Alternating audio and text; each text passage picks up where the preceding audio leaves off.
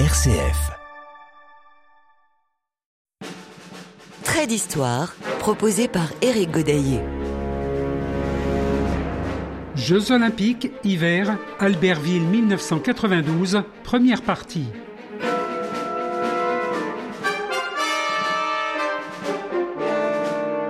Les quatre principes de l'olympisme tels que souhaités par Pierre de Coubertin être une religion, c'est-à-dire une adhésion à un idéal de vie supérieure, d'aspiration ou perfectionnement. Représenter une élite d'origine totalement égalitaire, en même temps qu'une chevalerie avec toutes ses qualités morales. Instaurer une trêve des armes, fête quadriennale du printemps humain glorifier la beauté par la participation au jeu des arts et de la pensée.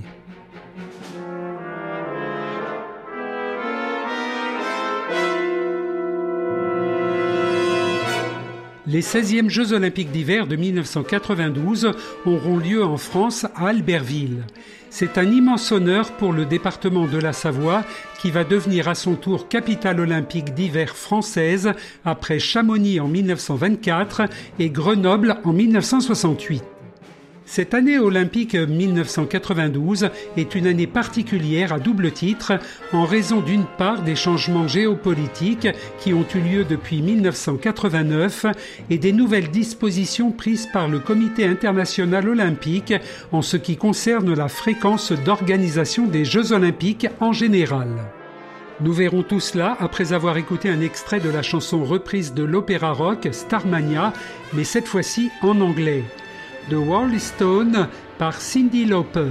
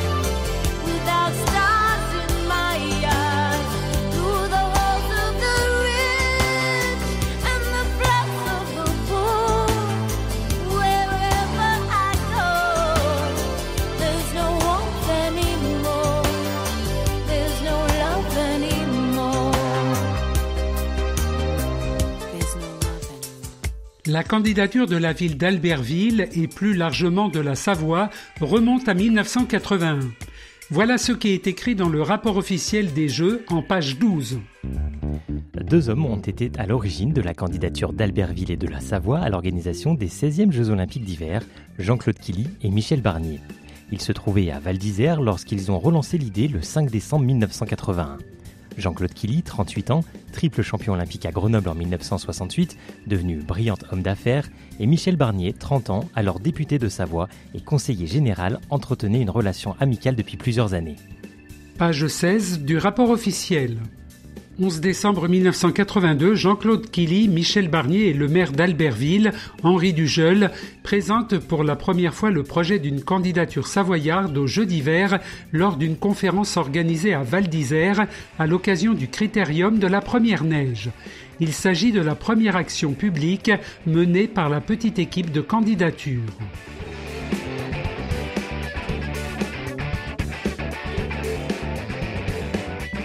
Ce projet donne lieu à la création du premier document d'appel de la candidature confié à l'AZADAC, bureau d'études régional, qui remettait le dossier à deux de ses chargés de mission, tandis que le préfet François Lepine, alors directeur général des services du département de la Savoie, est chargé de piloter le projet.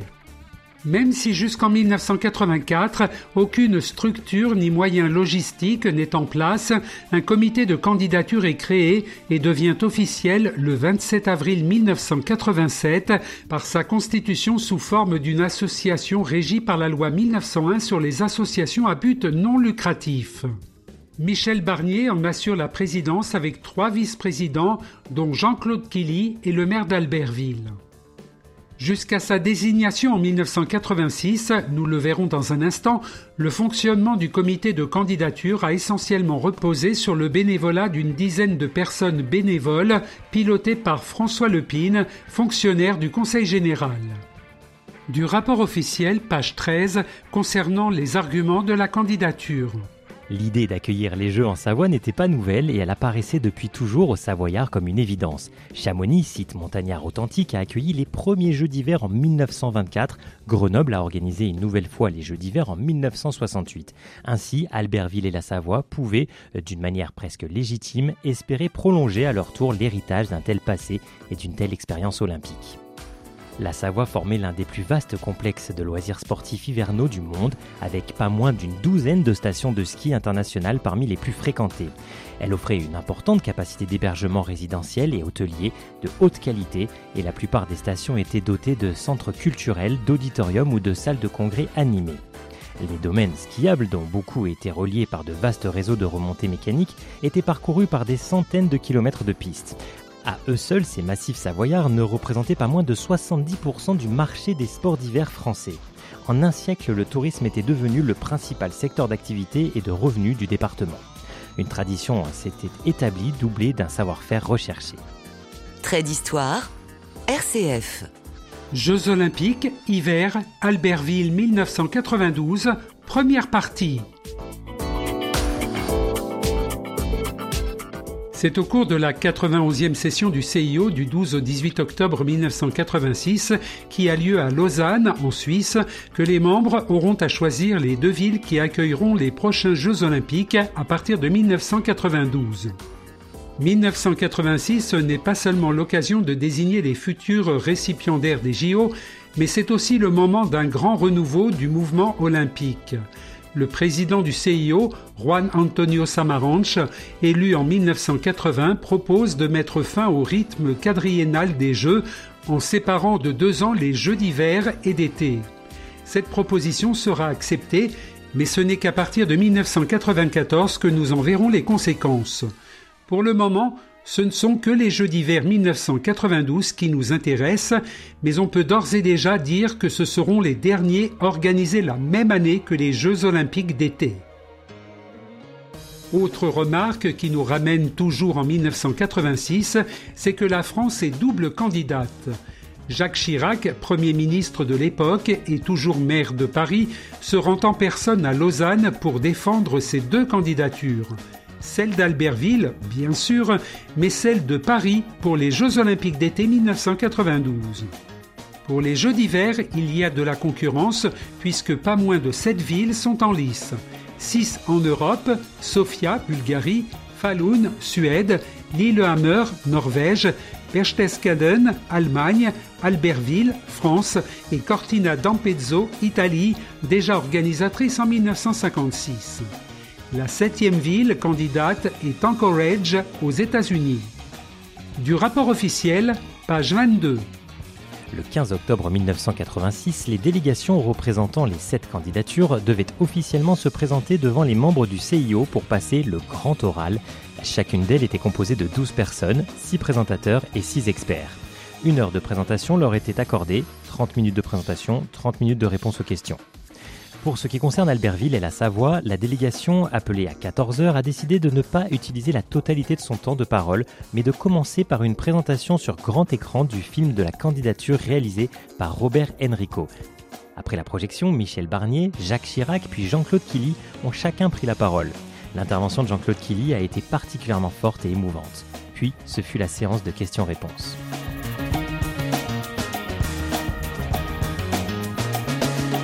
D'après les retours de certains membres du CIO qui ont participé au vote, la délégation savoyarde s'est notoirement distinguée en laissant une excellente impression après son audition. Le vote a lieu le 17 octobre. il va y avoir cinq tours de scrutin. Scrutin bien étrange pour lequel certains délégués n'ont pas voté à tous les tours. Au premier tour, Sofia devançait Albertville de six voix. Les cinq autres villes recevaient également quelques voix, mais Berchtesgaden fut la première à se désister pour le second tour. Cette fois-ci, c'est Albertville qui arrive en tête, 26, devant Sofia, 25. Les États-Unis se désistent au troisième tour, toujours favorable à la France, 29, devant la Bulgarie, 28. Avec l'abandon de l'Italie, il ne reste que quatre villes en lice au quatrième tour et cette fois-ci, Albertville se détache nettement de Sofia, 42 à 24. Falun et Lillehammer sont chacune à 11 voix. Du rapport officiel, page 22. Après le cinquième tour, son Excellence le juge Enbei a annoncé qu'une ville avait obtenu la majorité absolue. Albertville obtenait 51 voix devant Sofia 25 et Falun 9. Madame, Monsieur, bonsoir. Ce sera donc Barcelone et Albertville. Le suspense olympique s'est conclu tout à l'heure avec ce double choix. La capitale catalane pour les Jeux d'été et la cité savoyarde pour les Jeux d'hiver. Il était un peu plus de 13h30 et la tension était à couper au couteau à Lausanne. Voici en image ce moment décisif. J'ai l'honneur de vous annoncer que le Comité international olympique, réuni en session plénière à Lausanne, a attribué l'organisation des Jeux de la 25e Olympiade 1992, Jeux d'hiver, à la ville de Albertville, France.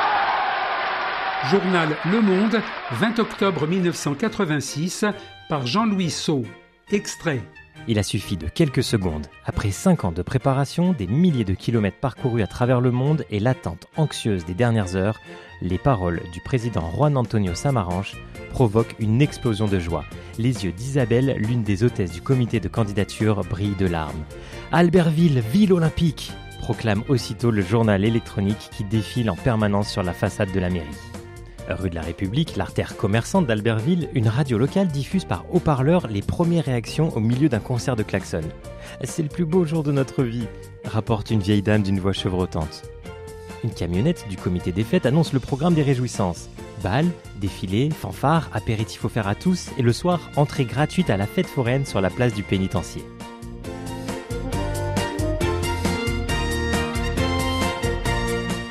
Comme les fois précédentes et pour chaque édition des Jeux olympiques d'hiver ou d'été d'ailleurs, un comité d'organisation des Jeux est créé.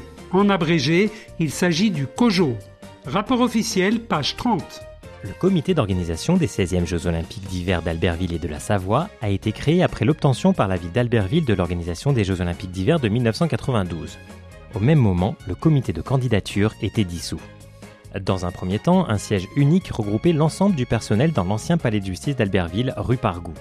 Puis, après avoir connu un éclatement géographique de ses services en cinq endroits différents d'Albertville, le COJO s'installa en mai 1989 dans l'extension du lycée d'enseignement professionnel du Grand Arc, dont la construction avait été avancée pour la circonstance.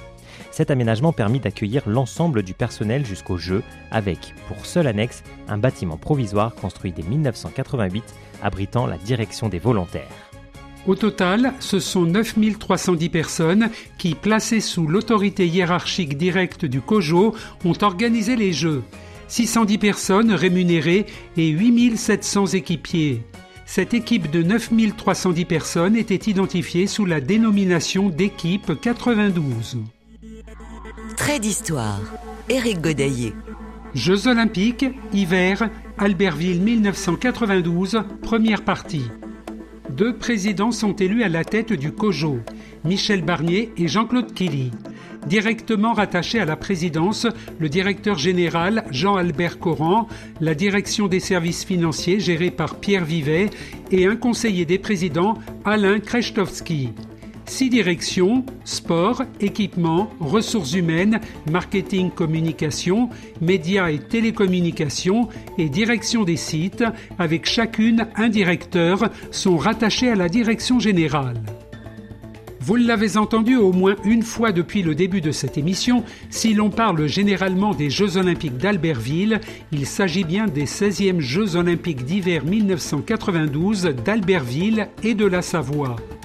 En réalité, Albertville, désigné par le CIO, est avant tout le siège du comité d'organisation et, excepté les cérémonies d'ouverture et de clôture qui auront lieu au théâtre des cérémonies, peu d'épreuves auront lieu sur place. Extrait du rapport officiel, chapitre 2, page 82. Pour être en mesure d'organiser les épreuves de patinage artistique, de patinage de vitesse sur piste courte, de patinage de vitesse et les spectacles des cérémonies d'ouverture et de clôture, le COJO devait pouvoir disposer de plusieurs équipements. Une patinoire 30 par 60 mètres, patinage artistique et piste courte. Un anneau de vitesse, patinage de vitesse une patinoire d'entraînement 30 par 60 mètres, entraînement du patinage artistique, un théâtre de 35 000 places, cérémonie, un sous-centre de presse de 1000 mètres carrés et un village sponsor de 6000 mètres carrés. Le théâtre a été construit en gradins modulables de type échafaudage. La plateforme de soubassement a été réalisée en enrobé de 4 cm d'épaisseur.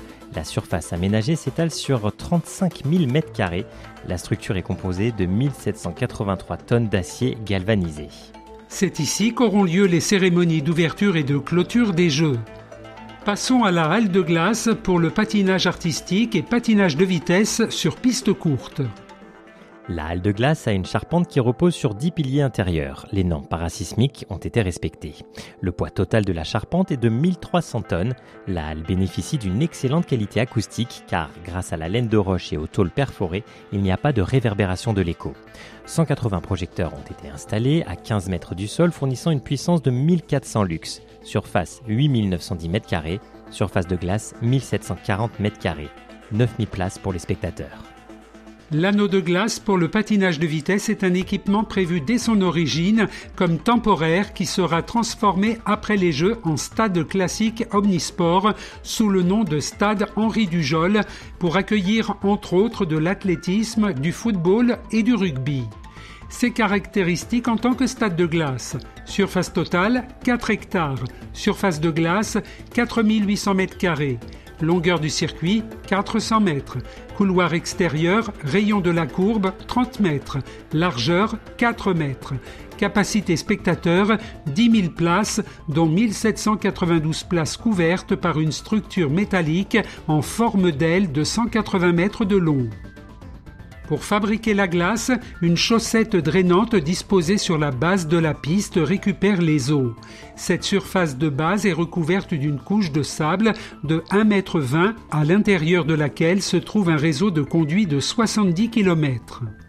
Les produits réfrigérants utilisés pour la fabrication du froid, R22 et 30 tonnes de saumure, circulent à l'intérieur des conduits. L'épaisseur de la couche de glace est de 4 cm. La glace est refroidie à moins 5 puis moins 8 degrés Celsius. Un calendrier très précis a été établi. Il reste un peu moins de 3 ans avant les JO. La plupart des gros ouvrages sont encore à l'état de maquette.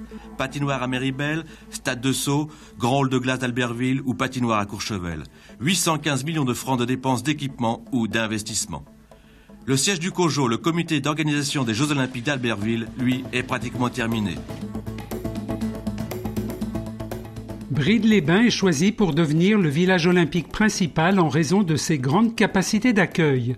200 millions de francs s'avèrent nécessaires pour l'aménagement de la ville, avec entre autres la création d'une nouvelle mairie, la rénovation du Grand Hôtel des Thermes, la modernisation du centre-ville. La construction du télécabine de l'Olympe pour 80 millions de francs offre l'accès au domaine des Trois-Vallées en reliant directement Bride-les-Bains à la station de Méribel. C'est à Bride-les-Bains que seront logés les athlètes du patinage, du combiné nordique et du ski alpin féminin. Rapport officiel, page 106. Pour organiser les épreuves de hockey sur glace, le COJO doit disposer des aménagements et installations suivantes. un plan de glace aux normes olympiques, 30 mètres par 60, une patinoire d'une capacité de 6000 places minimum, des bureaux d'organisation pour la compétition, environ 160 mètres carrés, 12 vestiaires arbitres de 15 mètres carrés, des locaux de stockage et locaux techniques, environ 400 mètres carrés, production de froid, ventilation, chauffage, deux salles d'entraînement pour les athlètes et des bureaux d'organisation pour les sites, environ 160 mètres carrés. Sa construction a commencé en 1989 pour un budget total de 200 millions de francs.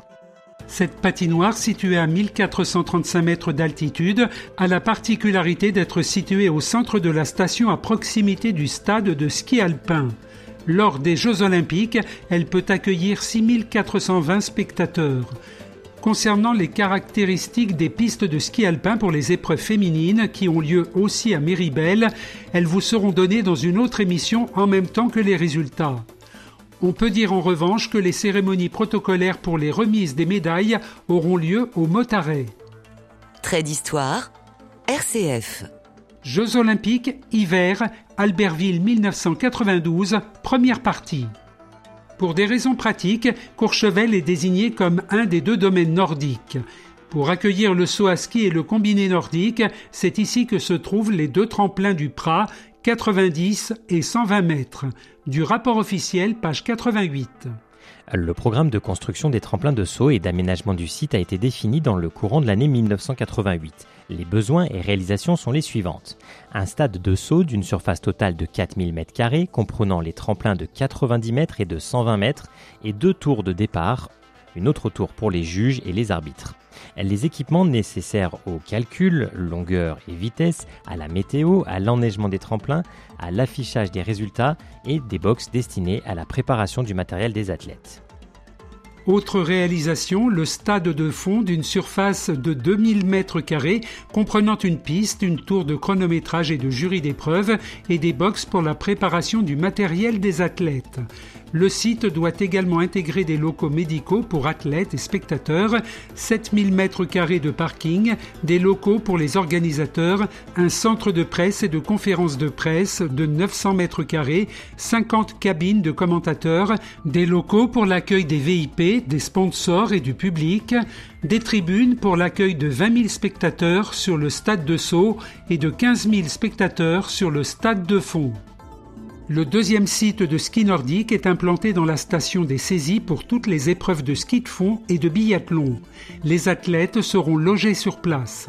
Le COJO devait pouvoir disposer d'un stade nordique et de ses installations annexes, parking, RTV, centre de presse, etc. Toutes les pistes convergent vers un échangeur en forme d'anneaux olympiques, permettant le passage répété des athlètes devant les tribunes spectateurs. C'est une première. Sur les circuits courants, les fondeurs ne sont habituellement plus visibles entre le départ et l'arrivée. Une plateforme pour le pas de tir des athlètes est aménagée à proximité du stade. L'un des anneaux olympiques sert de tour de pénalité. La capacité totale d'accueil du site est de 12 500 spectateurs. Et puis il y a la construction d'une magnifique piste de bobsleigh à la Plagne. L'effondrement du terrain n'était pas prévu. Résultat, la piste coûtera 200 millions de francs au lieu de 130. Vous venez de l'entendre, les courses de bobsleigh et de luge auront lieu à La Plagne. La station hébergera également les athlètes de ces deux disciplines. Rapport officiel, page 92. Malgré l'altitude du site de La Roche, les températures peuvent être élevées en novembre et février, plus 17 degrés le 25 février 1991. La réfrigération de la piste s'imposait donc, mais elle permettait aussi une utilisation du 1er octobre jusqu'au 15 mars. La réfrigération est obtenue par évaporation directe du liquide frigorigène circulant dans les serpentins noyés dans le béton de la coque conçu pour maintenir une glace à moins 5 degrés avec une température extérieure de plus 15 degrés. Sur un dénivelé de 125 mètres, la piste formera 19 virages et pour la réaliser, il faudra détourner et canaliser deux ruisseaux, déblayer plus de 50 000 mètres cubes de terre, monter des murs de soutènement, couler le béton de la piste, presque 2000 mètres cubes, et surtout installer la centrale frigorifique. Avis défavorable à la mise en service de la piste de Bob de la Plagne. Le problème de la sécurité des spectateurs n'a pas été pris en compte pour une installation qui utilisera 45 tonnes d'ammoniac pour sa réfrigération.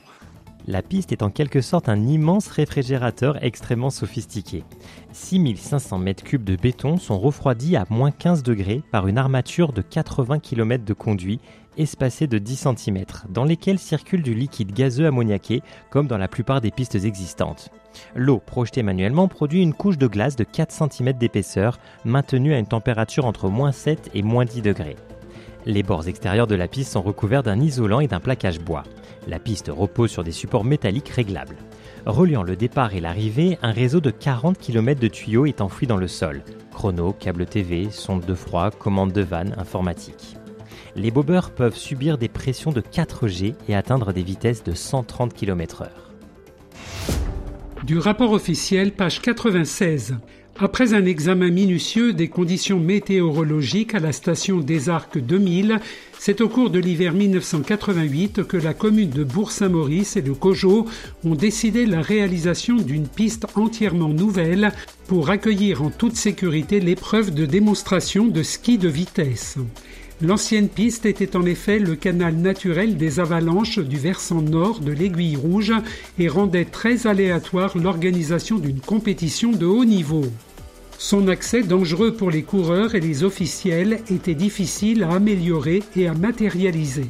La nouvelle piste, facile à sécuriser et très accessible sur tout son développement, a nécessité d'importants travaux de terrassement, portant sur 150 000 m3 de matériaux pour réaliser une pente de 1700 mètres de longueur, équipée d'un réseau nécessaire aux prises de vitesse et d'une tour de chronométrage dans la zone d'arrivée.